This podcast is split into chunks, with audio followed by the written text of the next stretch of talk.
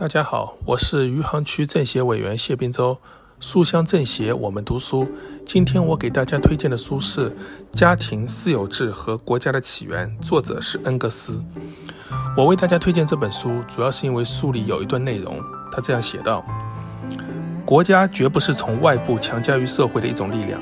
国家也不是像黑格尔所断言的，是伦理观念的现实、理性的形象和现实。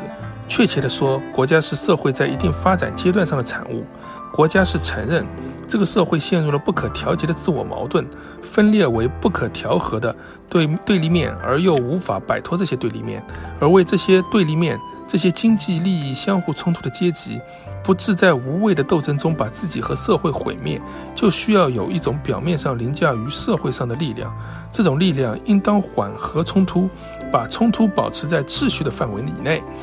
这种从社会中产生但又自居于社会之上，并且日益同社会相异化的力量，就叫做国家。国家和旧的氏族组织不同的地方，第一点就是它按地区来划分它的国民。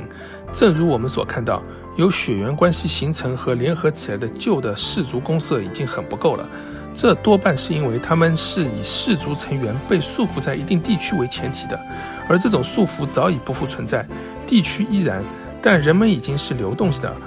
因此按地区来划分就被作为出发点，并允许公民在他们所居住的地方实现他们的公共权利和义务，不管他们属于哪一市或哪一个部落。这种按照居住地组织国民的办法是一切国家共同的，因此我们才觉得这种办法很自然。但我们已经看到。当他在罗马和雅典能够代替血缘来组织的旧的办法以前，曾经需要经历多么顽强的长期的斗争。